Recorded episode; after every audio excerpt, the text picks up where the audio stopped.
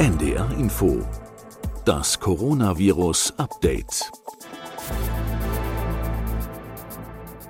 Dänemark will alle erwachsenen Bürger des Landes auf das Coronavirus testen. Spanien diskutiert über eine Testpflicht für Urlauber aus dem Ausland. Und Donald Trump nimmt ein Medikament zur Malaria-Prophylaxe, obwohl die Wissenschaft noch weit entfernt ist von einem schlüssigen Nachweis seiner Wirksamkeit. Die weltweiten Nachrichten rund um das Virus SARS-CoV-2 werden bunter, wenn man das so hemdsärmlich sagen darf. Disparater wäre vielleicht ein etwas wissenschaftlicherer Begriff. Herzlich willkommen zu unserem Update Folge 42, heute am Dienstag, dem 19. Mai. Ich heiße Corinna Hennig und ich bin Wissenschaftsredakteurin bei NDR Info. Wie geht's der Wirtschaft und was kann man jetzt für sie tun, ist die Frage, die in Deutschland und Europa zurzeit ganz oben auf der Agenda steht. Bei dem Einzelnen könnte es die Urlaubsplanung mit ihren vielen Fragezeichen sein. Was für Daten hat die Forschung zur Gefährlichkeit des Virus? Es gibt neue Erkenntnisse aus Italien, die sich um die Tödlichkeit drehen, also um Sterbezahlen. Und wir wollen heute fragen, inwieweit kann man eigentlich die sogenannte Schweinegrippe mit der heutigen Pandemie vergleichen? Ein viel genanntes Argument von Seiten derer, die Kontaktbeschränkungen und Lockdown-Maßnahmen in den vergangenen Wochen kritisiert haben. Und zu all dem bin ich per App mit Christian Drosten verbunden, dem Leiter der Virologie an der Berliner Charité. Einen schönen guten Tag, Herr Drosten. Hallo. Wir haben zuletzt über die Rolle von Aerosol bei der möglichen Übertragung des Virus in der Gastronomie gesprochen. Nun öffnet ja aber so einiges wieder und damit nehmen auch die Alltagsfragen wieder zu. Ein Bereich, der große Aufmerksamkeit bei unseren Hörern und Hörerinnen hervorgerufen hat, immer wieder sind die Vorkommnisse in den Schlachtbetrieben. Das hat natürlich ganz viel mit Hygienemaßstäben zu tun, die man da anlegen müsste und anlegen muss. Trotzdem mal virologisch betrachtet, wie groß ist die Wahrscheinlichkeit, dass so ein Virus im Supermarkt am Ende ankommt über das Fleisch? Das halte ich für nicht kritisch. Also diese Viren werden über diesen Weg eigentlich jetzt nicht weitergegeben. Das Fleisch lagert ja auch eine ganze Zeit und solche Viren sind dann eben doch nicht sehr stabil. Man muss sich natürlich auch klar machen, auf der Oberfläche von so einem Stück Fleisch, da sind auch so allerhand biologische Substanzen, die das Virus auch angreifen. Proteasen sind da zum Beispiel, also proteinabbauende Enzyme. Also da hätte ich jetzt gar keine Bedenken, zumal dann auch noch, und das kommt ja dazu, das Fleisch auch noch zubereitet wird und da ist das Virus sofort weg. Also das ist kein sehr temperaturstabiles Virus. Das ist also sicherlich nicht das, was uns sagen wir mal, aufmerksam machen sollte an dieser ganzen Schlachthofbeobachtung, die ja im Moment weltweit zu machen ist. Also auch in den USA ist das so, dass Übertragungen in Schlachthofsituationen stattfinden. Und man muss sich natürlich schon überlegen, ob das wirklich immer nur die prekären Wohnbedingungen der Mitarbeiter sind, also dass das alles am Wohnort stattfindet, oder ob vielleicht noch ein anderer Faktor da reinspielt, den müsste man mal untersuchen, das ist die Umgebungstemperatur am Arbeitsplatz. Mhm. Also natürlich wird sicherlich auch in, in Schlachthöfen ein gewisser räumlicher Abstand eingehalten, so dass möglich ist. Ich lasse mir sagen von Leuten, die die Situation kennen, dass das nicht immer möglich ist. Das ist auch eine sehr körperlich anstrengende Arbeit, bei der auch Leute nah aneinander stehen. Aber ein Faktor, der ist glaube ich, im Moment noch nicht so stark in der Öffentlichkeit besprochen worden in diesem Zusammenhang. Und das ist die Umgebungstemperatur dort. Es ist ja, wenn ich das richtig verstanden habe, schon auch so, dass in Schlachthöfen in ganzen Räumen, die fast Hallengröße haben, auch kalte Temperaturen herrschen. Also fast Kühlschranktemperaturen. Und ich stelle mir da schon immer mehr die Frage, ob diese hohen Übertragungsaktivitäten in Schlachthöfen nicht etwas anzeigen, was wir auch im Winter sonst weitflächig erleben werden, nämlich eben diesen Temperatureffekt. Wenn es kälter wird, wird das Virus besser übertragen. Ob nicht dieser Temperatureffekt mithilft bei diesen hohen Übertragungsraten in Schlachthöfen. Also anders als man normalerweise bei Hygiene denkt, Kühlung für Lebensmittel immer gut. In dem Fall wirkt es sich kontraproduktiv aus, möglicherweise zumindest was die Übertragung von Mensch zu Mensch angeht. Ja, es ist eben dann der Arbeitsplatz, die Umgebung.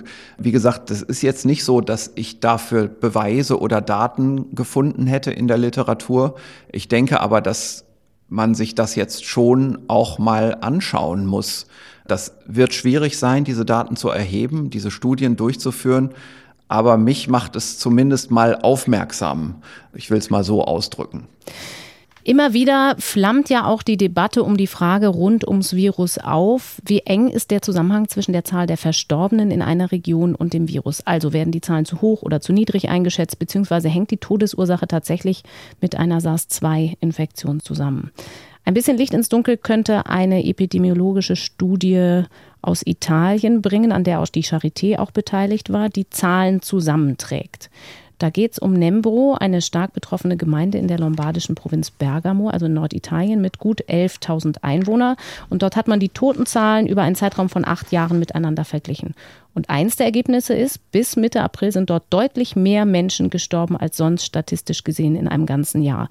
Wenn wir zumindest kurz in diese Studie einsteigen, man muss zunächst mal sagen, wir reden hier von der, wie es wörtlich heißt, All-Cause Mortality, also Todesfälle mit ganz verschiedenen Ursachen. Also nicht mal von der reinen Zahl her jetzt nur das Coronavirus. Ja, genau, das sind einfach die Statistiken der Verstorbenen, egal woran jemand jetzt verstorben ist. Und was wir da eben jetzt beleuchten, ist eben dieser Begriff der Übersterblichkeit. Wir haben ja in der Vergangenheit auch schon mal eine erste Übersicht besprochen, die in Zeitungen veröffentlicht wurde, wo die schnell meldenden Länder schon einmal für den Monat März beispielsweise ihre Übersterblichkeit veröffentlicht haben. Und man sieht ja, dass in all diesen Ländern eine ganz deutliche Übersterblichkeit auftritt. Die war da noch nicht, zum Teil noch nicht so genau quantifiziert. Und dann ging die auch wieder runter, weil dann ja jeweils die Lockdown-Maßnahmen in Kraft traten und dann die Inzidenz geringer wurde, die Krankheit also zunehmend verschwand oder weniger wurde in der Bevölkerung. Das müssen wir uns natürlich auch klar machen.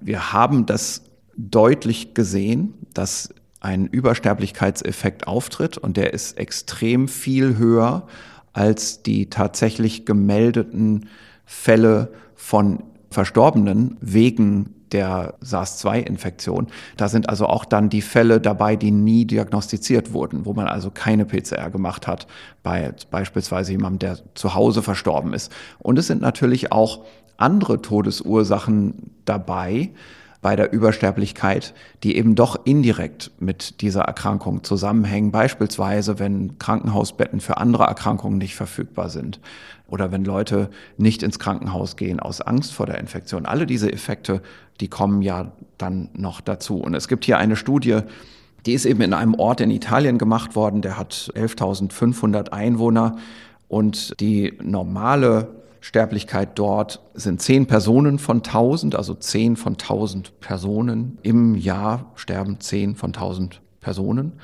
Und das ging auch in den Jahren vorher mal auf 21 ungefähr pro tausend, also normalerweise zehn pro tausend, Maximum 21. Und im Monat März in diesem Ort ist es jetzt zu 155 Todesfällen gekommen. Also je nachdem, wie man das rechnen will, ungefähr 15 Mal so viel wie normal an mhm. Verstorbenen. Und das ist natürlich mal eine, eine Schätzgröße, die basiert auf einem kleinen Ort. Es wird natürlich in anderen Orten Abweichungen von diesem Faktor geben, 15 Mal. Aber zumindest kann man sich das mal so als Zahl vorstellen. Was wäre, wenn man so diese normale Sterblichkeit mit 15 multipliziert? Das führt dann natürlich schon dazu, dass im Prinzip jeder jemanden direkt oder zumindest indirekt kennt, der gestorben ist an dieser Erkrankung. Und Sie hatten die Begleiteffekte schon angesprochen, also dass möglicherweise auch Menschen gar nicht ins Krankenhaus gehen oder behandelt werden, die ganz andere Erkrankungen haben. Ungefähr die Hälfte der Todesfälle, muss man vielleicht dazu sagen, waren hier nur bestätigte Coronavirus-Infektionen.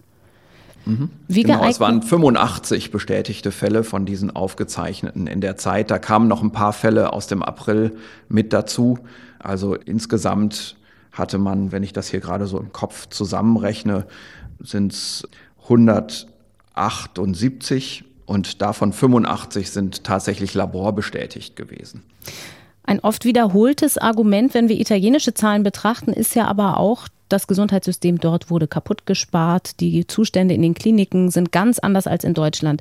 Die Autoren der Studie bewerten das für Nembro allerdings nicht so. Kann man solche Zahlen also vorsichtig zu einem Land wie Deutschland ins Verhältnis setzen?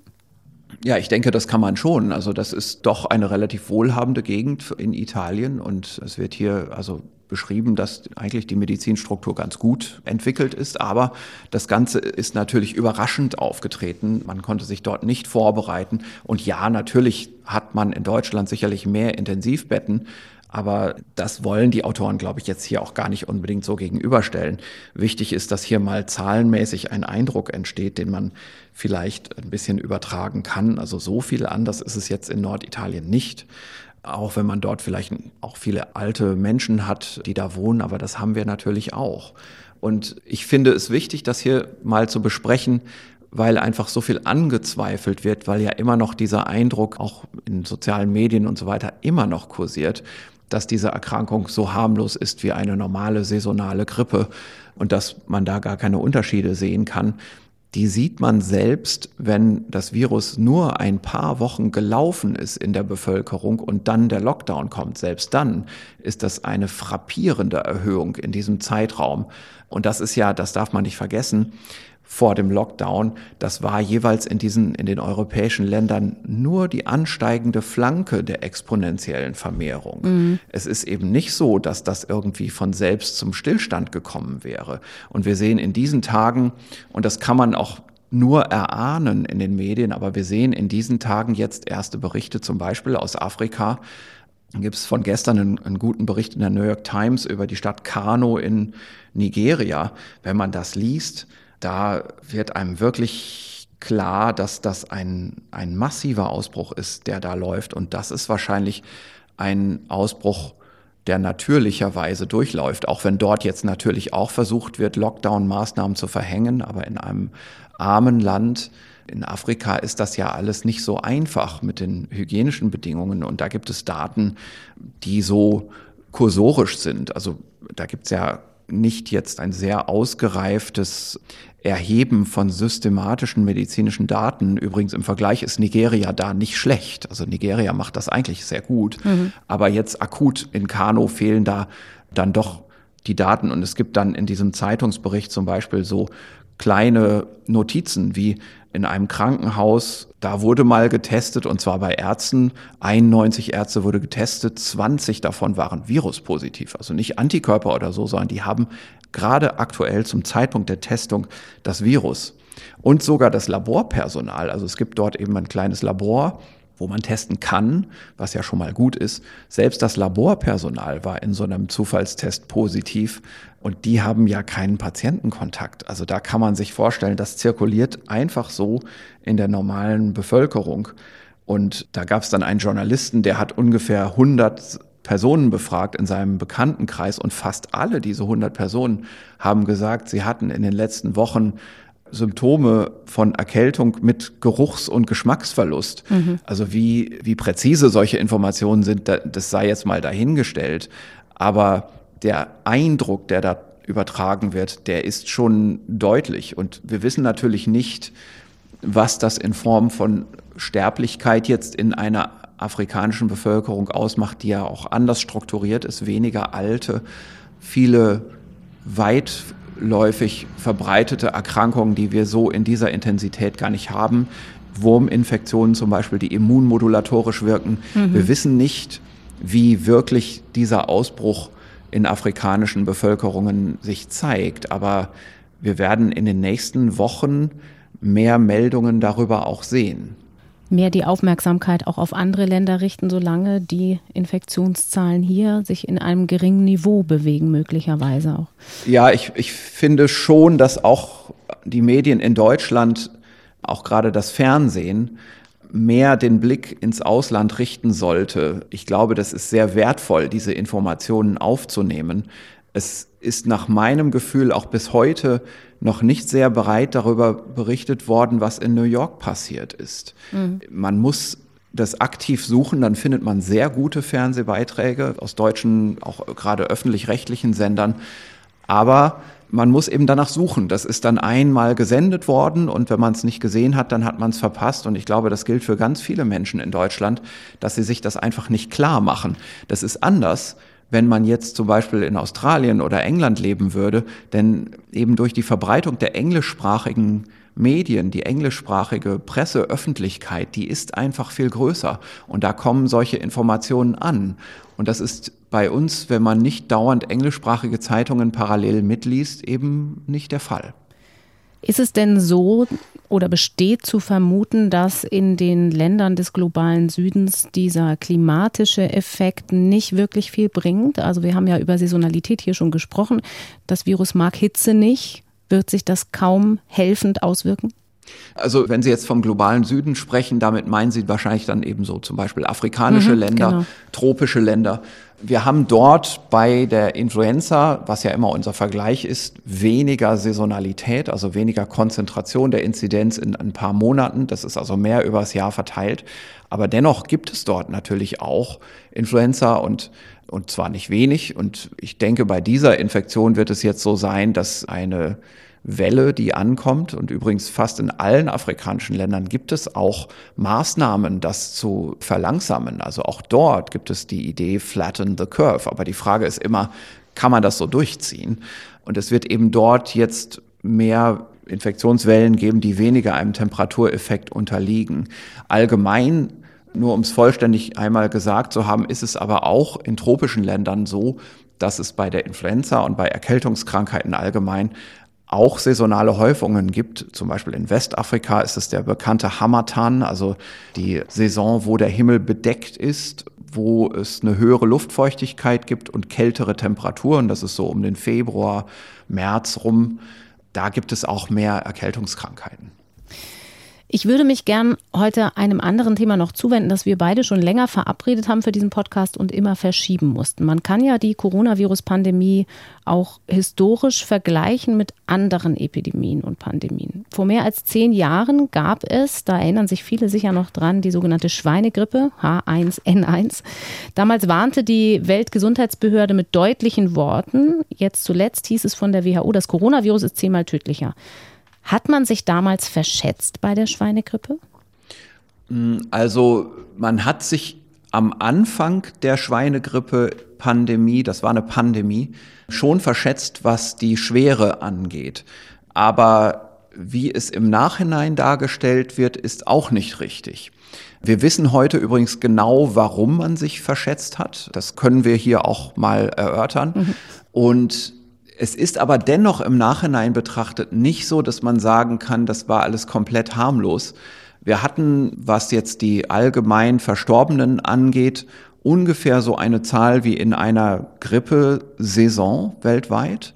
Also da sind nicht mehr Patienten dran verstorben als an einer normalen saisonalen Influenza, aber auch nicht weniger, wie das manchmal dargestellt wird. Und es gibt aber einen großen Unterschied, nämlich das Altersprofil, weil das eine Pandemie war von Influenza und das haben wir ja auch öfter hier schon mal gesagt, da betrifft das ja mehr auch die Erwachsenen des mittleren Alters. Und wir hatten hier bei diesem Virus ein Artefakt, ein immunologisches Artefakt, das ist eigentlich ein natürliches Phänomen, das wir aber damals noch nicht verstanden haben. Das können wir gleich nochmal besprechen, wenn wir darüber reden wollen, warum man sich verschätzt hat am Anfang.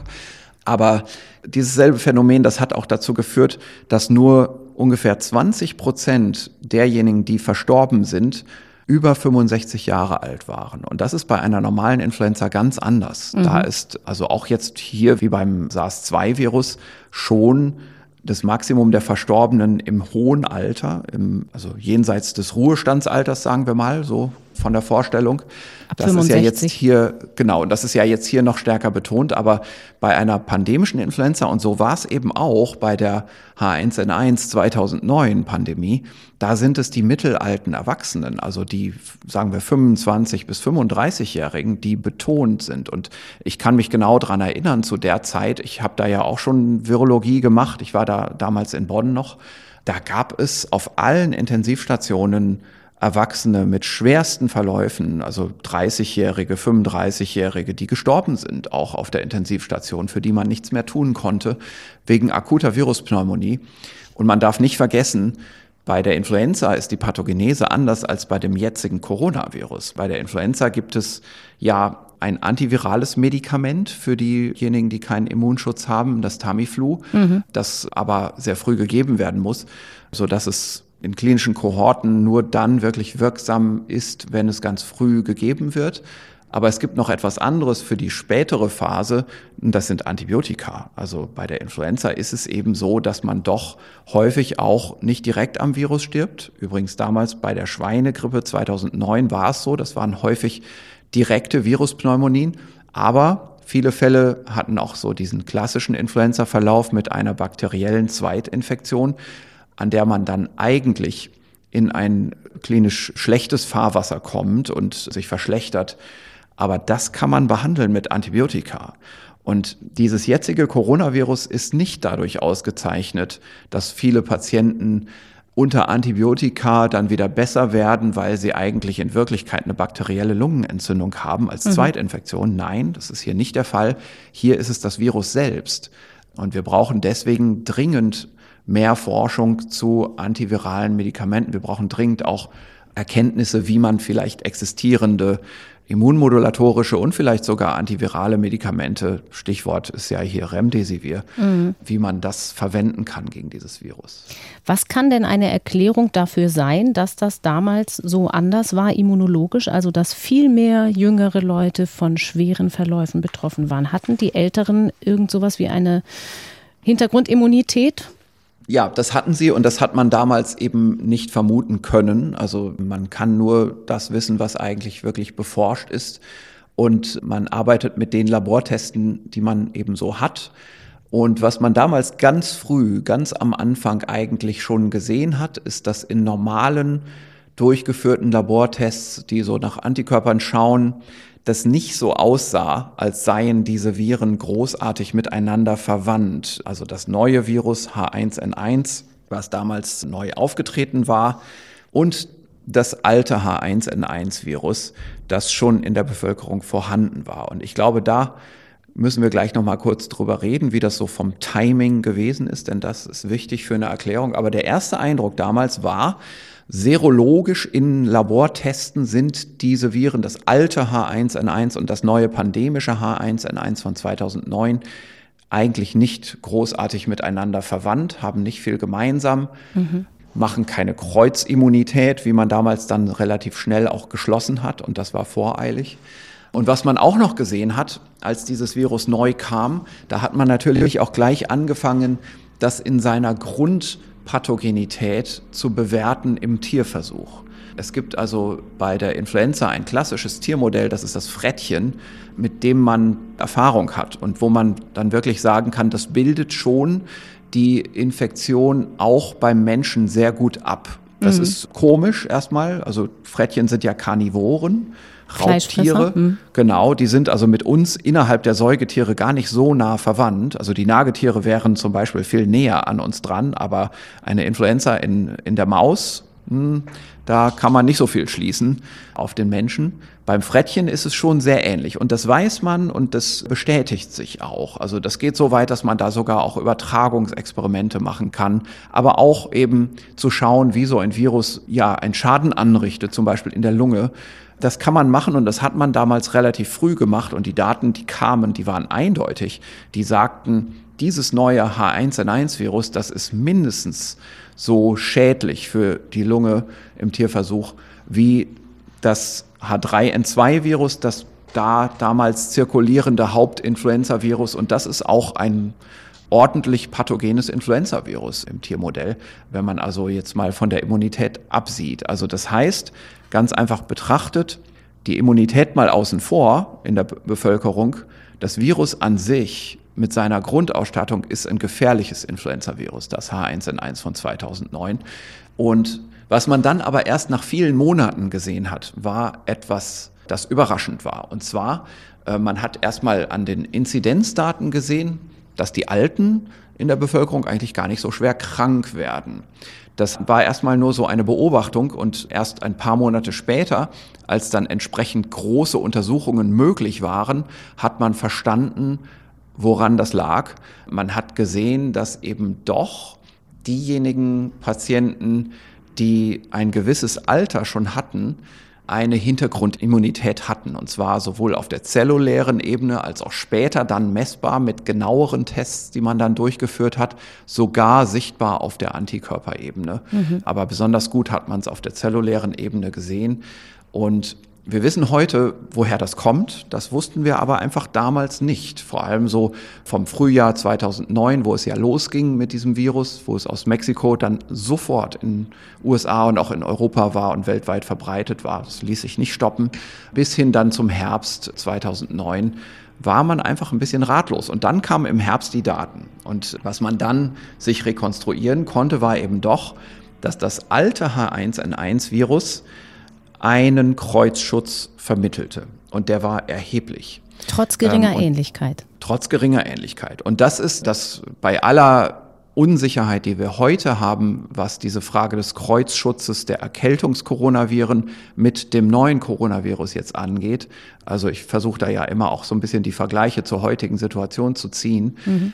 Wir wissen nicht genau, wie stark dieser Kreuzschutz ist. Es kommen in diesen Tagen auch wieder neue Studien raus, die auch wieder zu dem Kreuzschutz Daten präsentieren, die auch vermuten lassen, es gibt ein bisschen Kreuzschutz, aber sicherlich nicht, also das wage ich jetzt doch mal zu sagen, sicherlich nicht in dem Ausmaß, wie das damals offenbar der Fall war bei der 2009er H1N1 Pandemie.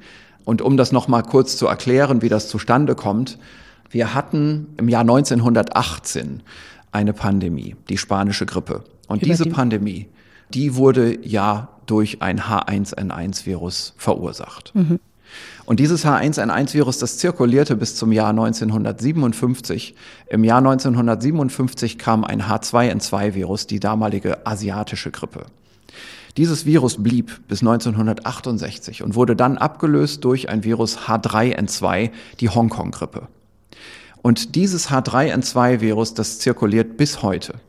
Es wurde also nicht im Jahr 2009 abgelöst durch das H1N1-Virus. Das H1N1-Virus hatte nicht die Kraft, dieses H3N2-Virus zu verdrängen. Mhm.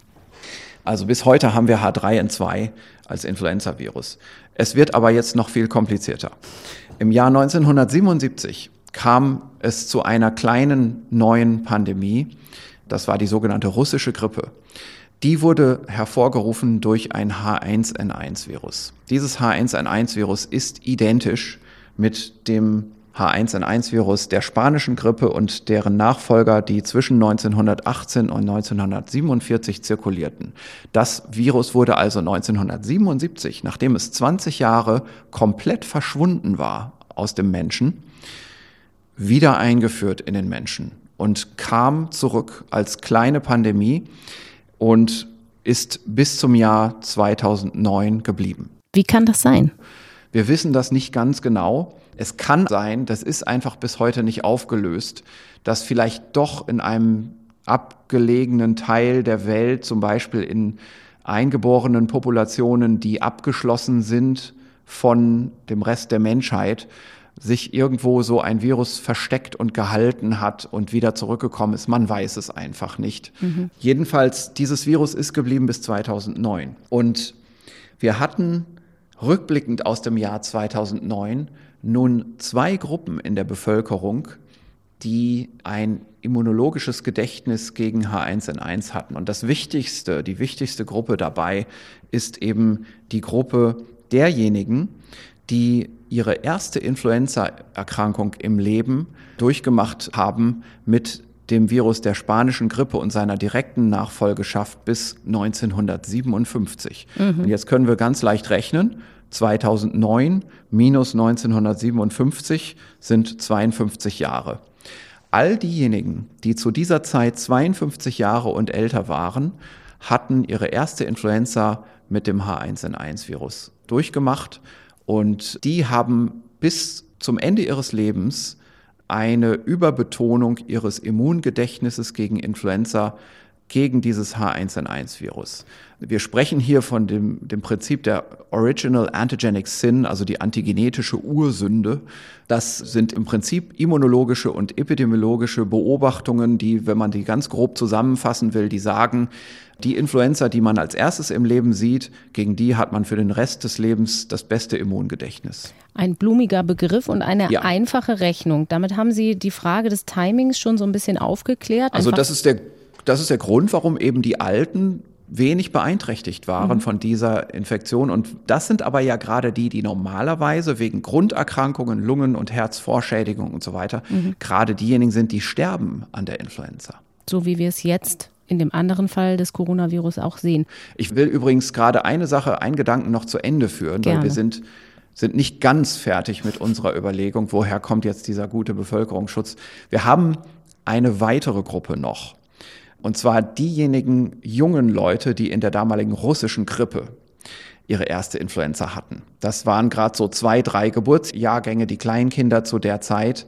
Die waren von der russischen Grippe, wie übrigens auch alle anderen, die zu der Zeit so ungefähr unter 20 Jahren alt waren. Die waren von dieser russischen Grippe betroffen, aber die meisten hatten eben 1968, also das H3N2-Virus als Original Antigenic Sin.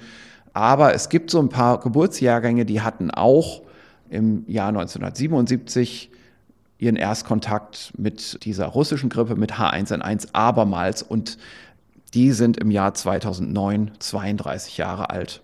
Also das ist eigentlich die Gruppe der gesunden mittelalten Erwachsenen. Auch dort gibt es also eine Untergruppe, die wahrscheinlich diesen Immunschutz noch hatte.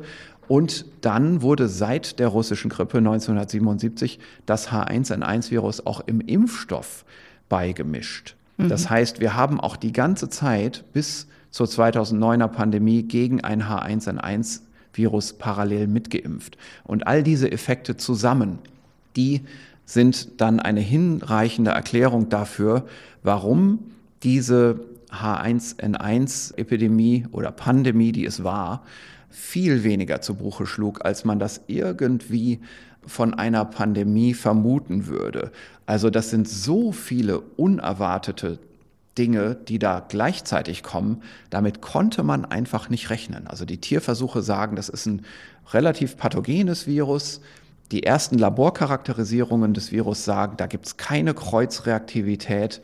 Und dann plötzlich stellt sich raus, man hat etwas ganz Wichtiges komplett übersehen, und zwar über lange Jahre der Influenza-Forschung auch übersehen, weil man dort gar nicht die Gelegenheit gehabt hätte, das zu studieren.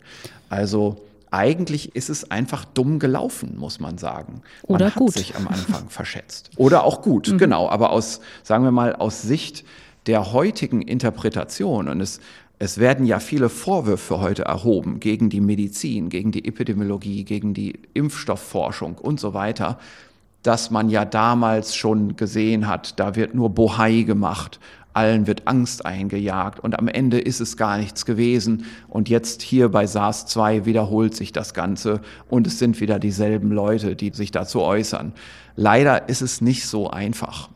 Sie haben jetzt eben schon Impfstoff angesprochen. Da geht es dann ja um die saisonale Grippeimpfung, die dann viele mitmachen. Aber da ist ja auch ein neuralgischer Punkt, an dem sich viel Kritik entzündet, weil man dann einen Impfstoff entwickelt hat gegen H1N1, gegen diese Schweinegrippe. Der wurde groß in, großen, in großer Zahl eingekauft und konnte dann gar nicht so sehr an den Mann und die Frau gebracht werden, weil die Impfbereitschaft gar nicht so hoch war. War das ein Kommunikationsproblem oder war da eigentlich schon alles vorbei? Ja, das Impfthema um die 2009er äh, sogenannte Schweinegrippe ist ja dann noch wieder ein ganz komplexes Thema, auch ein großer gesellschaftlicher Diskurs gewesen, der jetzt auch wiederbelebt wird und wo unglaubliche, total unfaire Vorwürfe auch erhoben werden und wo wir ja jetzt dann auch in den Bereich von Verschwörungstheorien kommen, also wo, wo man hier schon gar nicht mehr argumentieren kann. Aber diese Impfdiskussion damals, die war sehr komplex und auch dort hat es viele Missverständnisse gegeben. Das war damals eine Zeit, in der wir in der präpandemischen Impfstoffentwicklung und Forschung noch nicht so weit waren wie heute. Heute haben wir so etwas wie CEPI, also wie eine einfach eine, eine Geldgeberallianz, sagen mhm. wir mal so, eine staatliche Geldgeberallianz, die dazu gedacht ist, die Impfstoffentwicklung zwischen Akademie und Industrie zu fördern und insbesondere für aufkommende pandemische Viren zu fördern, unter dem Eindruck der Ebola-Krise entstanden, vor allem aber auch schon vorher natürlich vorgedacht und im Prinzip auch gegründet.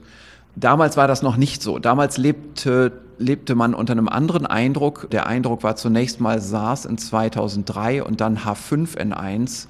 also die asiatische Vogelgrippe, so um das Jahr 2004, 2005 herum, wo das dann richtig losging und dann auch immer weiter ging.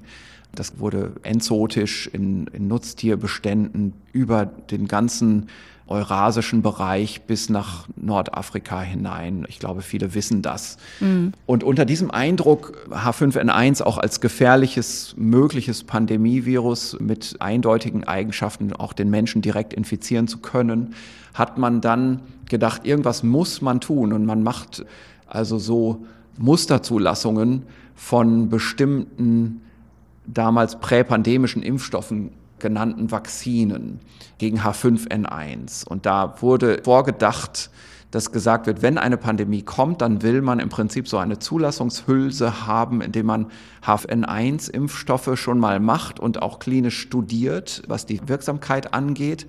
Und solche Impfstoffe, auch wenn man weiß, die würde man jetzt gar nicht benutzen, mal zulässt. Das war damals eine sehr gute Idee. Und das hatte dann zur Folge, dass eigentlich nach dem Strickmuster eines solchen Impfstoffs ein pandemischer Impfstoff gemacht wurde gegen H1N1 Schweinegrippevirus. Mhm.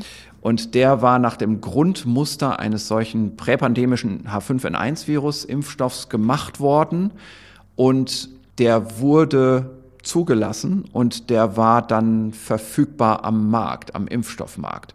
Zeitgleich wurden aber auch andere H1N1-Impfstoffe gemacht, die nicht diesem Musterzulassungsverfahren unterlagen, sondern normal, auch schnell und normal zugelassen wurden. Und die wurden aber auch mit anderen Herstellungskautelen gemacht. Das waren eben keine Kombinationsimpfstoffe wie bei der Influenza sonst, also wo die ganzen saisonalen Impfstoffe drin sind, sondern das waren Einzelimpfstoffe, also auch Sonderimpfstoffe für die jetzt anschwellende Pandemie. Mhm. Und alles das wurde unter großem Zeitdruck gemacht in der ersten Jahreshälfte 2009 und zur Zulassung kamen die, ich weiß das gar nicht genau, aber im Herbst ging es, glaube ich, los, dass die dann zugelassen wurden und über den späten Herbst begannen die, die Impfprogramme und es ging dann auch ein großer, sehr konträrer Diskurs in der Gesellschaft los, nicht nur in Deutschland. Und da wurden Vorwürfe erhoben, die einfach zum Teil auf Fehlkommunikationen basierten ähm, und die auch in den Medien hochkamen und die nicht gut überprüft worden waren. Also beispielsweise eine Sache, an die sich vielleicht viele noch erinnern können, war, es gab dann in Deutschland verschiedene Impfstoffe und ein Impfstoff, und das war gerade der, der nach diesem Prä-Pandemie-Verfahren hergestellt wurde, der wurde dann vom Bund gekauft, während die Länder andere Impfstoffe kauften von anderen Herstellern, die anders zubereitet waren. Mhm. Und ein großer Unterschied damals war, dass dieser vom Bund bestellte Impfstoff kein Adjuvanz hatte. Ein Wirkstoffverstärker. Mehr, genau, ein Wirkverstärker, dafür aber mehr Impfvirus brauchte. Und dass die anderen Impfstoffe die, diese Wirkverstärker hatten. Und über diese Wirkverstärker entbrannte dann eine Diskussion, ob die gefährlich sind, mit zum Teil ziemlich verwegenen Argumenten, die auch weit hergeholt waren und auch wieder so ein bisschen wissenschaftlich schlecht belegbar bis gar nicht belegbar. Und da auch war von da, Nebenwirkungen ganz viel die Rede. Ja, ja, genau. Und, und auch überhaupt der Vorgang, dass der Bund einen Impfstoff bestellt, der anders ist als von den Ländern und warum überhaupt die Länder. Alles das wurde damals in der Öffentlichkeit nicht gut kommuniziert. Also es war eben so, dass die Hersteller unter Zeitdruck bei begrenzten Produktionskapazitäten arbeiten mussten und einfach zu einem gewissen Zeitpunkt abfragen mussten, wer möchte jetzt welches Kontingent reservieren lassen. Mhm. Und das musste, so viel ich weiß, schon im Frühjahr gemacht werden. Also als der Impfstoff noch gar nicht da war, mussten Kontingente reserviert werden. Einfach weil das geplant werden muss in der Produktion. Es, es war klar bei den Firmen, die maximale Produktionskapazität wird sowieso ausgeschöpft werden. Und jetzt müssen eben bestimmte Verträge abgeschlossen werden über die Lieferung. Und das war einfach damals so, dass Bundesländer bestellen mussten für die öffentliche Versorgung, denn bei den Bundesländern liegt nun mal die gesetzliche Verantwortung für den Gesundheitsschutz der Bevölkerung, dass aber auch der Bund für eigene zu versorgende Bereiche so eine Bestellung abgeben konnte und das auch getan hat. Und da waren also beispielsweise die Bundesbeamten damit zu versorgen. Und dahinter war keine Intention, irgendwie den besseren oder schlechteren Impfstoff zu haben und darum einen Wettbewerb entstehen zu lassen, sondern das waren also eher Zufälle, die da stattgefunden haben. Aber dennoch wurden viele Vorwürfe erhoben, so nach dem Motto, die Bundesbeamten kriegen den sicheren Impfstoff und das normale Volk kriegt das, was übrig bleibt oder so. Das, das war aber überhaupt nicht fundiert. Mhm. Dann gab es die Diskussion um die Adjuvantien, also um die Wirkverstärker. Genau. Da muss man sagen, ähm, diese Wirkverstärker erstmal, die waren deswegen notwendig, weil man mit Wirkverstärkern viel mehr Impfstoff herstellen kann als ohne. Ohne Wirkverstärker braucht man mehr Impfantigen, aber die Produktion des Impfantigens ist ja gerade das, was in der drängenden Situation einer Pandemie den Mangel hervorruft an Impfstoff. Mhm. Man kann eben nicht unbegrenzt viel Impfdosen produzieren und wir werden auch in dieser jetzigen Pandemie das Problem bekommen, dass nicht unbegrenzt viel Impfstoff produziert werden kann. Vielleicht können wir an der Stelle einmal erklären, was diese Wirkverstärker überhaupt sind, woraus sie bestehen. Ich glaube, das wissen gar nicht alle. Naja, diese Wirkverstärker, das sind im Prinzip verschiedene Substanzen, von denen man weiß, dass sie im Prinzip das Immunsystem reizen, vor allem an der Einstichstelle dafür sorgen, dass weiße Blutzellen verstärkt angelockt werden. Das sind also zum Teil relativ einfache Chemikalien, die aber seit langer, langer Zeit für diesen Zweck schon eingesetzt werden. Also mhm. das können, also klassischerweise waren das so komplexe Aluminiumsalze. Mhm. Inzwischen sind aber viel bessere, moderne Adjuvantien von der pharmazeutischen Industrie hergestellt worden. Zum Teil sind die auch von ihrer Formulierung gar nicht offen. Das sind zum Teil Betriebsgeheimnisse, die eben so formuliert sind, dass sie besonders gut die Immunreaktion verbessern, gleichzeitig aber auch wenig Nebenwirkungen machen. Damit wird also schon gezielt gearbeitet und es gibt auch viel Forschung daran, also bestimmte kleine Moleküle, von denen man auch genau weiß, wie der Mechanismus ist, das Immunsystem zu stimulieren. Gut, diese Adjuvantien werden eben dem Impfstoff zugefügt, um den Impfstoff einfach effizienter zu machen. Und zu der Zeit damals gab es ein Adjuvanz, das war ein modernes neues Adjuvanz, da hieß es, ach, das ist doch gar nicht ausreichend ausprobiert worden, das wird hier neu auf den Markt gebracht und die Influenza-Impflinge, die werden hier zu Versuchskaninchen gemacht. Das wurde einfach behauptet, stimmte aber nicht. Also die Gegendarstellung, die dann zum Beispiel vom Paul-Ehrlich-Institut kam, die wurde einfach nicht gehört. Also die Medien haben einfach mit Posaunen gesagt, wir werden hier zu Versuchskaninchen gemacht. Und das ist ja dann häufig eben so, die erste Schlagzeile dringt durch und dann gerät die Richtigstellung eben nicht mehr so laut und kommt nicht mehr so richtig an. Mhm. Also das ist etwas, was damals passiert ist. Und dann kamen wilde Spekulationen auf, zum Beispiel es sei also eine Substanz, die eigentlich Teil des ganz normalen Stoffwechsels ist im Körper des Menschen, das Squalen, das war auch eine Zusatzkomponente in so einem Adjuvanz und dieses Squalen sei verantwortlich für schwere neurologische Schädigungen, sogar auch für psychiatrische Symptome. Und das konnte man aber nie so richtig nachweisen, aber die Spekulation wird eben trotzdem in die Welt gesetzt.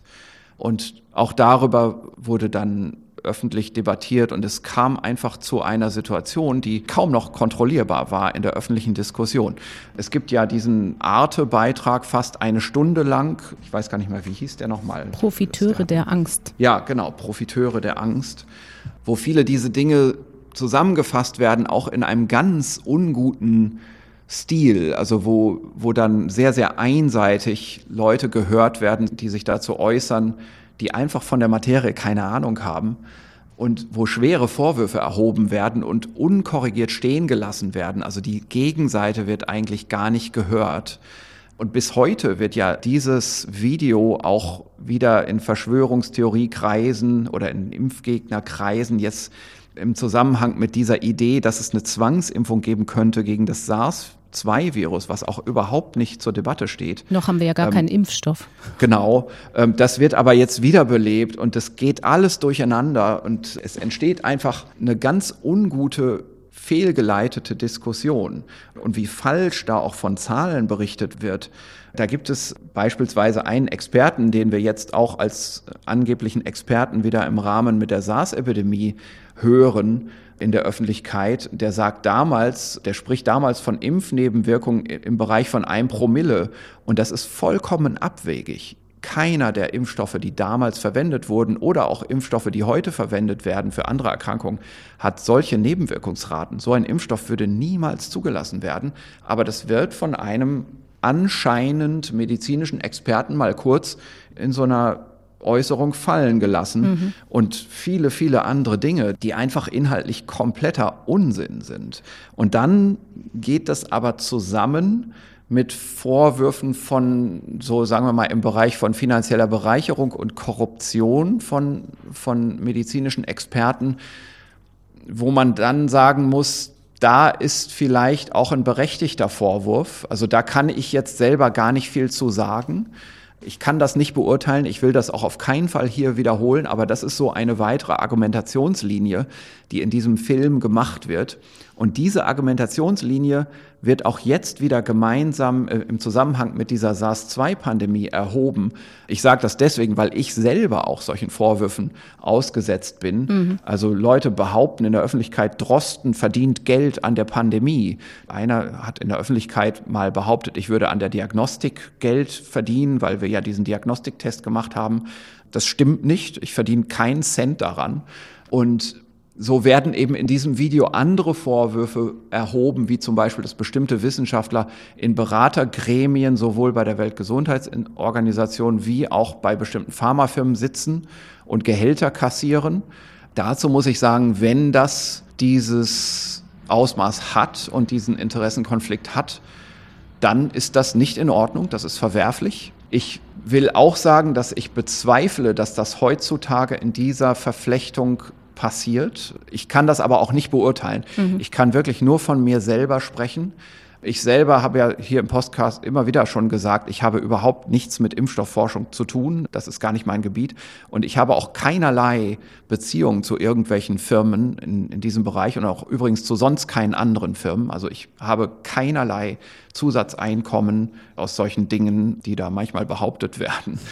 Das ist ja nun auch ein politisches Thema. Sie haben es schon angedeutet, über das wir hier in diesem Podcast gar nicht so konkret etwas sagen können, das vielleicht eher eine Recherche für andere Journalisten sein kann. Wenn wir das aber einmal noch zurückholen, abschließend, dieses gesamte Schweinegrippe-Thema in unsere jetzige Situation.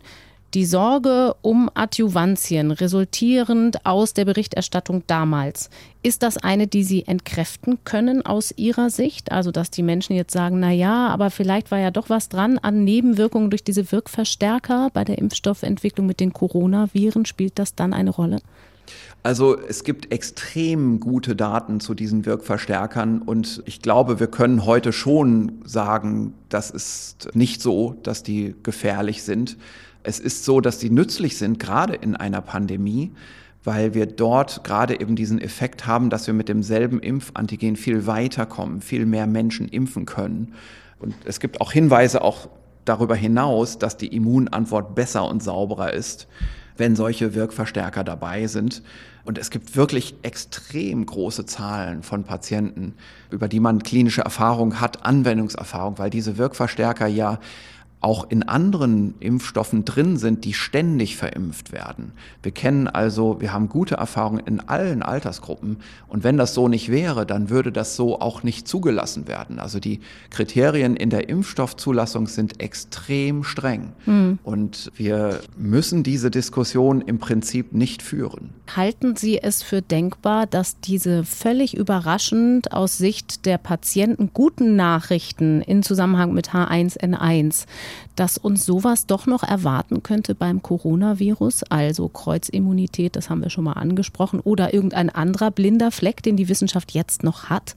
Gibt es da Hoffnung? Mm, also ich glaube, der wichtigste blinde Fleck ist eben diese Frage nach einer Hintergrundimmunität. Mhm. Es ist eben so, dass bestimmte Studien an der zellulären Immunität suggerieren, dass Personen, die nie Kontakt mit dem SARS-2-Virus hatten, dennoch einen zumindest mal eine Reaktivität ihrer T-Gedächtniszellen zeigen im Laborversuch. Also man sieht, die haben, wenn auch schwach ausgeprägt, aber doch nachweisbar, ein Immungedächtnis gegen ein Virus, das sie nie kennengelernt haben. Also Zellen, das, die das Virus attackieren, kann man sagen. Ja, genau. Und das muss daher kommen, dass es eben eine gewisse Verwandtschaft gibt in den Proteineigenschaften dieses neuen Virus mit den vier landläufig zirkulierenden Erkältungskoronaviren. Und man kann diese Stellen auch finden im Proteom dieser Viren, wenn man die miteinander vergleicht. Da gibt es Stellen, die haben nicht nur Ähnlichkeit miteinander, sondern die passen auch gut zu den Immunzellen. Wir sagen, das sind T-Zell-Epitope. Das sind also bestimmte Bereiche in der Proteinstruktur, die ganz besonders gut geeignet sind, um erkannt und präsentiert zu werden von solchen T-Zellen. Das heißt, ein hoffnungmachender Ausblick zum Schluss. Vielleicht erstmal bis hierhin, Herr Drosten. Wir haben ein anderes Thema eigentlich auf dem Zettel gehabt, das wir jetzt verschieben in die nächste Woche. Es gibt ein paar kleinere, neuere Erkenntnisse zum Thema Kinder und welche Rolle sie im Virusgeschehen eigentlich einnehmen. Da können wir weitere Puzzleteile zusammentragen. Auch mit Studien aus China, aus der Schweiz und aus Schweden. So viel können wir schon mal versprechen. Übermorgen ist Feiertag. Aber dann in der kommenden Woche am Dienstag sprechen wir uns wieder, um weitere Puzzleteile zusammenzutragen. Vielen Dank, Christian Drosten, für heute. Gerne. Am Himmelfahrtstag gibt es also, wie gerade angedeutet, kein Coronavirus-Update mit Christian Drosten. Aber für alle, die es interessiert, wir wollen ein weiteres Mal mit einer kleinen Extra-Folge hinter die Kulissen blicken. Uns erreichen weiter Fragen zu den Hintergründen des Podcasts, zur Technik, dazu, welche Inhalte wir hier warum besprechen und was alles so dranhängt an einem Podcast. Um all das geht es also am Donnerstag in der zweiten Runde Behind the Scenes. Und ich suche natürlich gemeinsam mit Christian Drosten weiter nach Hinweisen in der Forschungsliteratur, nach Antworten auf all die großen Fragen rund ums Virus. Und zwar am kommenden Dienstag wieder in einer Woche hier an dieser Stelle, also unter anderem in der ARD Audiothek und unter ndr.de slash Corona Update. Ich bin Corinna Hennig. Danke fürs Zuhören. Bis dann. Das Coronavirus Update. Ein Podcast von NDR Info.